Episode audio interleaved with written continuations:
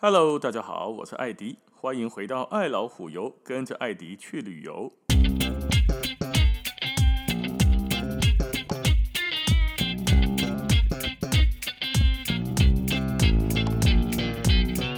而今天我们开始从马德里往西班牙的南边来前进了。往南边前进的，碰到第一个古城，就叫做托雷多，托雷多。大家晓得啊，西班牙其实相当多很漂亮的中古世纪古城，对不对？那么这个托雷多呢，也是很多人票选说呢，到了西班牙之后绝对不能错过的一个古城。在西班牙中古世纪的历史里面，它有好多届成为西班牙当时的首都哦，不是马德里哦，是加哦，哦。那么它在地理上也有很独特的优势。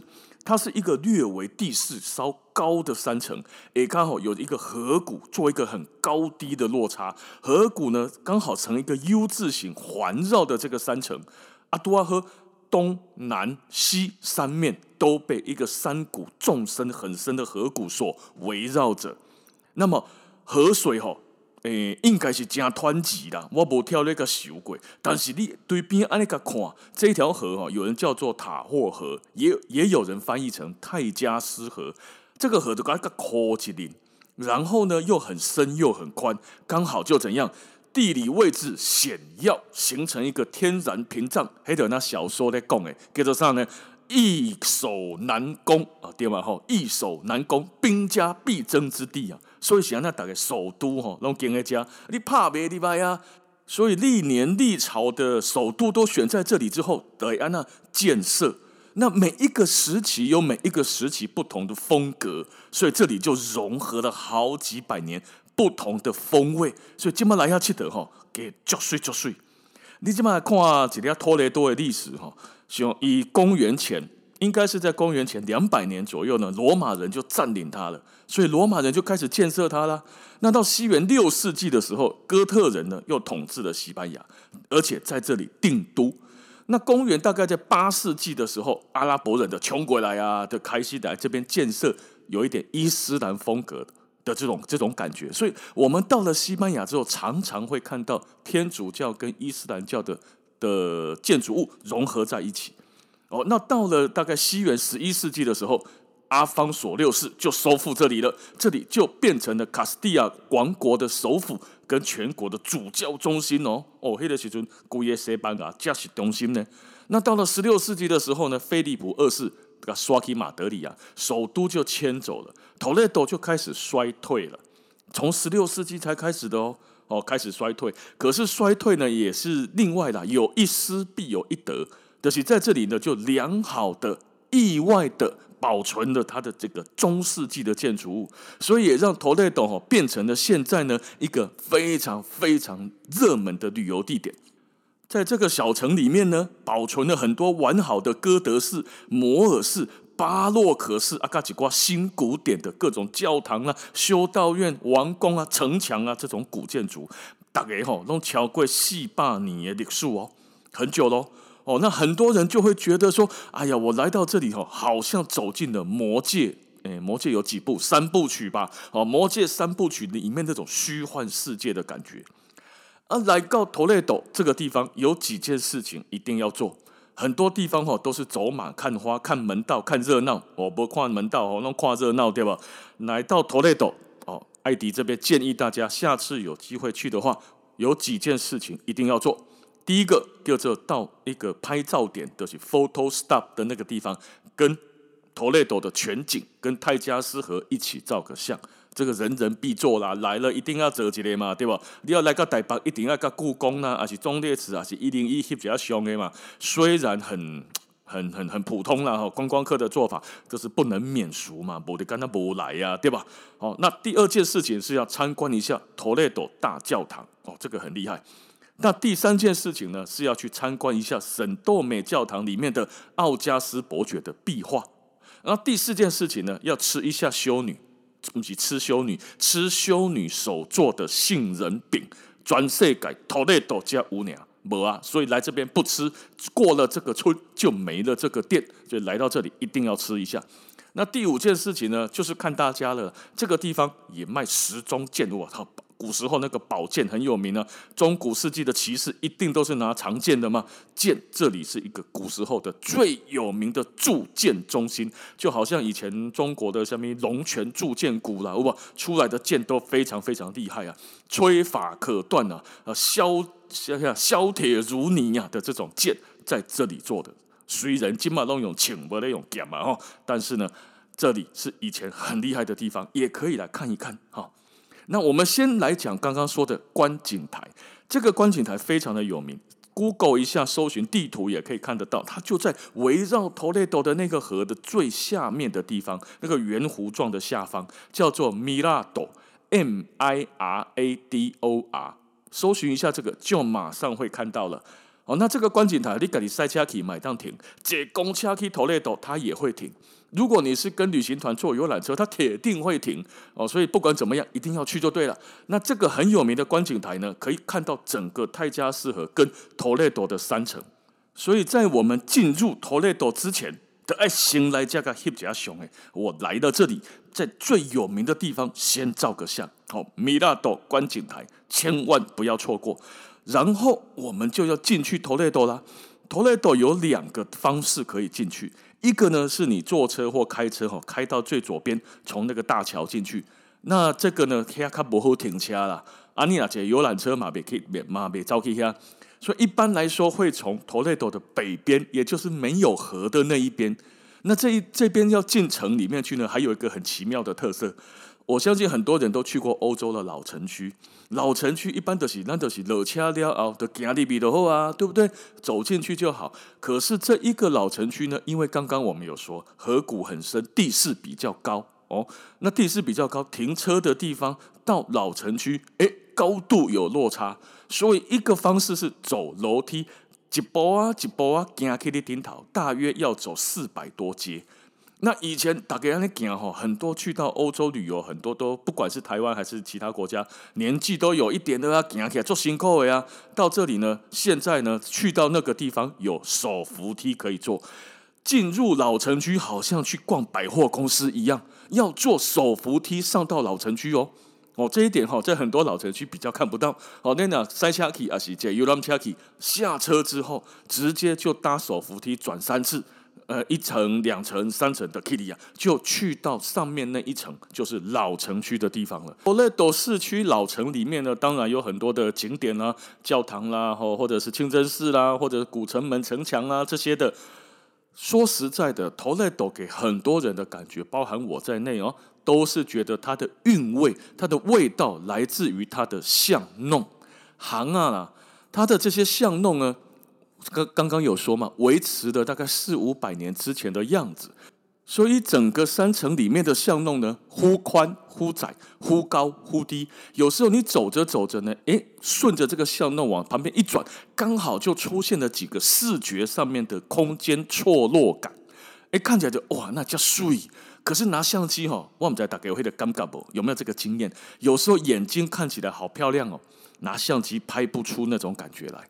哎，这个就是人人的肉眼看起来有特别美的这种感觉，在 Toledo 常常会有这种 feel 啊，就走着走着，哎呦，怎么转个弯？哇，那叫睡！过一下子转到那边去，哇，这个也很漂亮，刚好哈就有这种巷弄之间的感觉，这个非常的特别。那我们刚刚说从手扶梯上来，对吧？手扶梯上来之后往前走，就是这里的最主要的广场了，叫做索科多佛广场 （Zoccadova）。萨卡多瓦这个广场呢，是 Toledo 整个地区最热闹的地方。从广场为中心哈，可以走路啦，走到 Toledo 蛮多的地方，例如 Toledo 的城堡。Toledo 的城堡也叫做阿卡萨哦。我们上一集有讲过，阿卡萨城堡不是 Segovia 专用的哦。阿卡萨这个字本身就是城堡的意思，所以这个 Segovia 有，这里也有。那这里呢，从这个广场就到很多地方，主教堂啦，吼，或者是刚讲的城堡这些地方都比较方便。所以来到上面，先到广场来汇合一下，然后看一下呢，广场周遭有很多小店啊、餐厅啊这些的，买休困啊，还是买买物件、买假假物件哈，这里都很方便。那再继续往下走哈，就会走到 Toledo 大教堂。大教堂这个是这个城里面的另外一个很重要的参观重点。它建于十三世纪，哥德式的教堂。这一个教堂外面哈，就跟很多的天主教堂 （cathedral） 就是主教座堂一样，立立乐型的尖顶拱门呢，旁边刻满的各种圣人的雕像，而且非常非常的细致。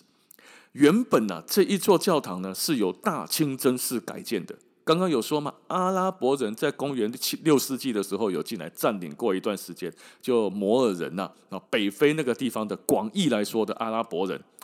那么在阿方索六世的时候，刚说哈，从摩尔人的手中夺回来这里，一定会有一些冲突啊！我在这里信仰天主教，你摩尔人硬要叫我信仰伊斯兰教。过了几百年之后，大家都伊斯兰教了，你现在硬是要又把它弄回来成为天主教，一定会造成一些冲突，冲突难免就会有激烈的，可能会有流血冲突之类的啊！所以那时候国王呢就开始同意保留并尊重。城内的伊斯兰学术机构信仰阿嘎吉瓜习俗啦，哦，甚至开始翻译一些图书馆内的阿拉伯文的典籍，让托雷多成为呢，呃，天主教的中心之外，它也能够成为呃阿拉伯世界或者是说伊斯兰世界的一个文化中心。哎，这一点不容易呢。因为一般来说，小卡扎天主教，我们经常见讲嘛，讲异端裁判所，不，没送的给你干掉。只要你是异教徒，我就干掉你。可是这个阿方索六世不是哦，兼容并蓄、博爱、包容哦，这一点呢，这对对于一个统治者来说，哈，老百姓们遇到这种统治者，给去做后悔了，就少了很多的流血冲突啦。你看现在几乎大多数国际间还有的流血冲突，起因都是因为宗教。阿方索六世呢，把它重新变成天主教堂之后，给加玛利艾卡盖等来啊！你总不能进了一个天这个天主教的教堂，结果里面长得都像伊斯兰的清真寺吧？对吧？哦，寺庙还是教堂都有它原来的样子，所以它得要改建。可是改建的幅度很大，所以该瓦固该能霸六十七年，改了两百六十七年才改好啊！到今天你去看它，哈，已经看不出原来有这个清真寺的样子了。跟南边不一样，我们过几天讲到南边，南边你就看得出来，这个教堂原来是个清真寺，它有保留，但这里没，它看起来就是个教堂了。那建筑的结构哈，就一样，就分为什么呢？大殿、花园，还有钟塔，以及礼拜堂背后有一些祭坛呐、小空间哦。那这里面的大殿里面哈，最令人赞叹的的是上祭坛上面有两层楼高的镶金木雕板，上面呢。呃，用木雕雕出了耶稣基督从出生到被钉上十字架之后的故事，雕刻的非常的详实，而且作祟也很嗯逼真。哦，那现在这个祭坛哦，我们一般人进到观光客进到这里呢，是不能直接走到他面前去搞蒙跨吗？哦，好漂亮，摸摸看，木头做的不行。他为了避免。这个破坏哈，保护它。它在祭坛的前面呢，设好座位，在座位在前方呢，有一个金色的栅栏把它围起来。那这个挡起来之后，它中间好像一个铁条一样，一根一根的哈，那还是可以看得见祭坛，只不过没有办法走进去的啦。的叫可远观而不可亵玩焉。但是我们从外面看哈，你人安尼看有一个一根一根的木条对吧？但是你手会当铁锹机啊，村里边啊，你村里边你就可以拍到祭坛没有铁栏杆的样子哦，所以拍起来哦很漂亮。上面哈就高刚刚讲哈两层楼高，彩色的描述了耶稣的一生，非常非常值得看你他一下。祭坛后面呢也有很多很漂亮的、啊、彩绘玻璃啊，还有一尊石雕，这个石雕上面也雕刻了非常精美的东西。托雷多大教堂很值得看，所以下次大家如果有去的话，千万不要错过。接下来一定要去看的东西，就是刚刚说的一幅壁画。这幅壁画呢，叫做奥尔加斯伯爵的葬礼。画家是谁呢？是西班牙一个非常有名的，叫做艾尔格列科 （El Greco）。格雷戈呢是在一五五八年到一五八八年之间呢，三十年左右的时间哈，为了托雷多的一个名流士绅所画的。现在这幅画画在哪里的？一个壁画嘛，所以为了标林呢，德几的标林，一个圣多美教堂里面，这个教堂哈来电毛吉他喝孔来啦，但是名气都没有这幅壁画大。很多人，嗯，每每当供很多人，所有人去到这个教堂都是为了这个壁画来的。这一幅作品呢，奥尔加斯伯爵的葬礼，普遍被认为啊是他最杰出的作品。伯爵的葬礼这个事件发生在一西元的一三二三年，本身这个葬礼没有什么特别的，但是特别的是呢，这个伯爵正要下葬的时候，突然从天上下来了两位圣人天使，一个圣史提芬。某人叫圣伊斯特万的匈牙利的首都布达佩斯，乌吧？伊斯特万的那个教堂，或者是叫圣史提芬，一个圣史提芬，一个叫上圣奥古斯丁，两个呢，雄雄主要对天顶慢慢的降落下来，飞了来，然后抱起了这个伯爵的尸体之后，亲手将尸体放到坟墓里面去安葬。哇，啊，这下的大条啊，一个凡人要入葬。居然是天上有两个天使下来帮助他，把他放亲手亲自的放到坟墓里面去安葬。那这一个伯爵哈，肯定要上天堂啦！之后是不是就要丰盛了，对吧？哇，在乡里之间哦，就开始传遍了啊，不得了，不得了了！没看过天使都来哈，搁这几种代志，对吧？哦，那古列哥呢，就把这个事情呢画在教堂的这一面的墙壁上面。我他妈想达文西画那个最后的晚餐，找一个地方一面壁就给围起来。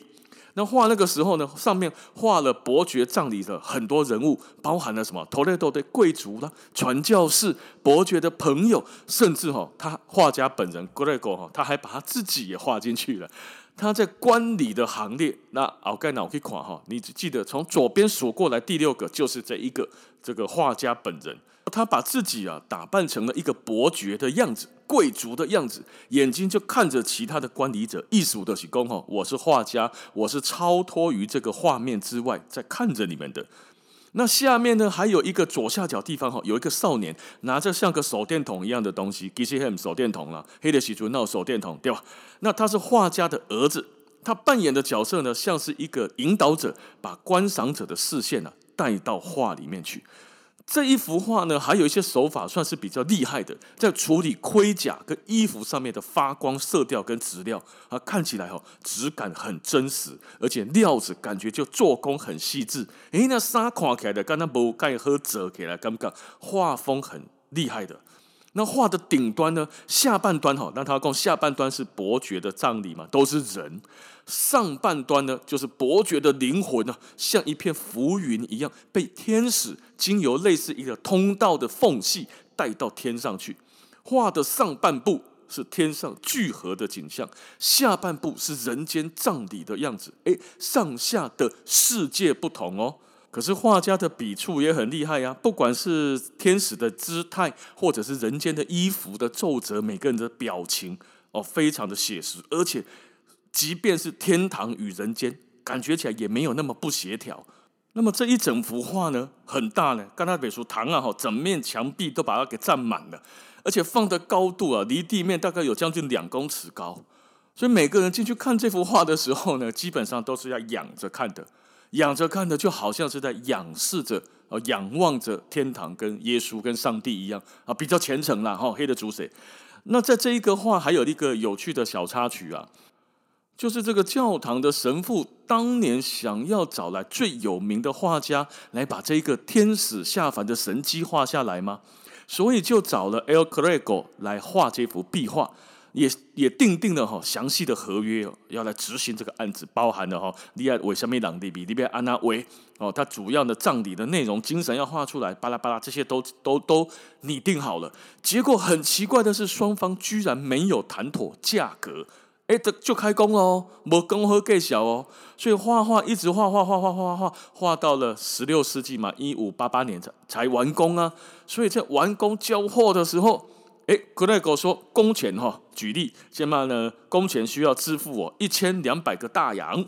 神父听到都错起来，怎么会值那么多钱？靠可怜呢？我预设大概三百块就可以解决的，你还搞亏清理，太贵啦，不值那么多钱，拒绝付款。哦，就好像去吃海鲜餐厅，哈，实价你价就不会提，然后你你认为三百块，就对方开三千块的这种感觉了。那你的每个人合意啊，可是神父觉得他画的很棒啊，他也不愿意说把它呼掉不爱呀，哦，所以就找了另外的两个画家来仲裁，说他开一千两百个大洋，值不值得？哦，那没想到这两个画家来呢。哦，居然是站在 Corrego 这一边，而且啦，这两个画家还说一千二，我觉得便宜了，至少要两千。这个这个神父姑爷叫俩公杜兰呐，就赶快跑到马德里的主教教堂里面哈，去找了一个仲裁委员会，要来评估这个画的价值。仲裁委员会呢来了之后，看看哈，啊那声音啊疼蛇蛇的，讲，哎呀，这个一千二就一千二了啦。哦啊，谁叫你当初叫人家画家作画的时候价格没有先说好呢？对啊，人家现在开口了，你又赖账，这个这样子不行啊！你称为神职人员，不可以这样子对待我们的老百姓啊！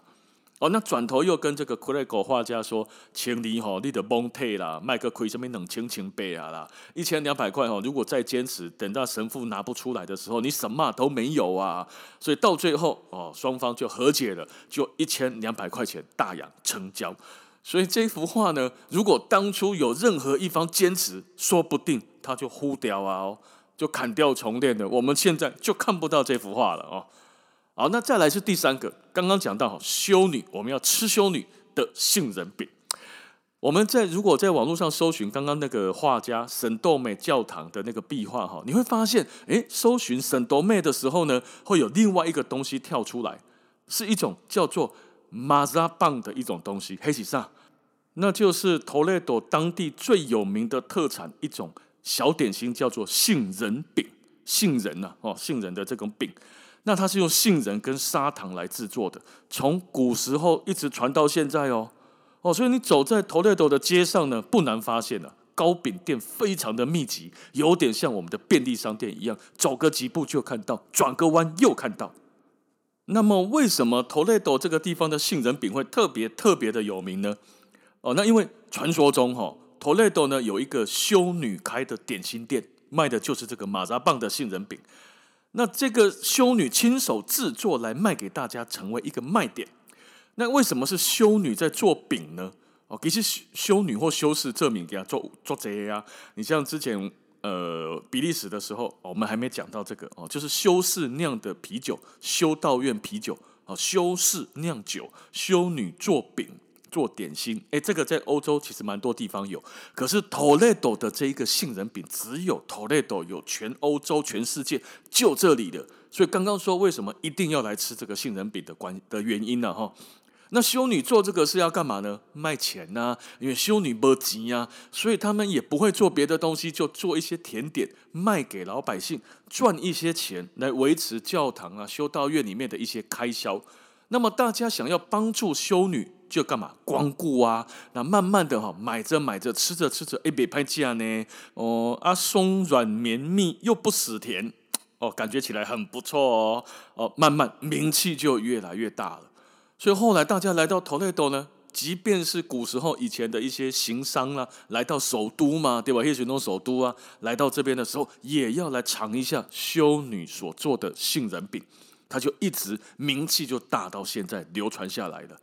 那到后来呢，这个修女的这个修道院哈，现在观光客这么多了嘛，哦，他也没有大张旗鼓的来做，他还是原来的那个小小的样子。可是呢，在教堂的其他周围哦，在这个圣多妹或者是托雷多大教堂的周围呢，都有很多的糕饼店打着修女的名号，甚至直接把那个糕饼店叫做修女饼店，或者是叫做修女咖啡厅。哦，那在教堂后面就有一家最大的，叫做修，伊的叫做修女咖啡厅，只是说它的。他的写的西班牙文那跨博了哈，那但是意思就是这样，修女咖啡厅，它并不是最早当初的那个修女饼，哦，那后来是应该是绝对是商人的考量啦，都觉得那价钱光光可以都来吹，我的亏几斤啊，就好像台中太阳饼哇，创始老店太阳饼，你从中港路一直往高速公路走，打金的创始老店太阳饼，有点那种感觉。哦，这边就叫修女杏仁饼，那所以这个他开了一个修女咖啡厅里面之后的橱窗里面放的全都是修女的小娃娃。所以这里呢，卖咖啡、卖饼，啊，也卖伴手礼，几几 K 啊几 K 啊带回来，好让你带走。那每个人来到这边就找找到觉得哎还不错。那事实上哈，在这里呢，原主的杏仁修道院就是 One Day 黑的了哈，也在圣多美教堂的附近。用讲的我们在边那讲，可以 Google 一下它的名字叫做 Santa Rita，S A N T A 哦不 Santa Rita。R I T A 有的英文名字叫叫 Rita 的那个 Santa Rita，这一个现在 Google 的地图上面很容易定位到，这个才是原来的那一家 Santa Rita。这一家的这个饼哦，哎，修道院呢要先安那呢，你门口有个非常不起眼的小门，要先按门铃，哒哒。修女才会从里面打开门，那个家里面哦，才会看到有一个橱窗，铁窗啦，更不是橱窗哦，记得铁窗，他会打开那个小铁里铁窗里面的一个小窗户。注意，这个时候不可以拿着手机或相机对着他们，否则他立马把它关起来，别见别离。哦，这里有写的 “no photo”，不可以照相。哦，他们不是商人，他们只是想要刚好可以。支付开销就好，没必提这来赚大钱耶，没有要上市上柜，没有要哈拿它来变成一个有钱人，所以他不给照，也没有任何商业行为。那么你按了门铃之后，进去那个铁窗，哦，它打开来就会有陈列一些不一诶好几种不同的礼盒样子，大盒小盒，基本上的每件能用啦，还有一些其他的小包装，那种比较少见。就买完就没有的，比较常有的就是呃方形的盒子，哦，大 K 啊跟小 K 啊，大盒的大概我记得是十五欧元左右，小盒大概八欧元。吃起来哈，跟其他的饼店有没有差别？你讲价钱跟跟这个源头的原主发源地的这个修道院的饼有差吗？我还来讲有差。那边贝哈可以的话，尽量买这一个原来的这一家。修道院的这个一来啦，照顾一下他们的收入嘛；二来哈，架起来的那个疏松绵密的口感不太一样，相信大家可以理解。有一些饼吃起来就嘎的水气啊的呼气啊，不，有一些咬下去呢是比较绵的、比较扎实的。修女的这个就是扎实的口感，所以一定要来买这家 Santa Rita 的。啊那有一个情形哈，就是它卖完了。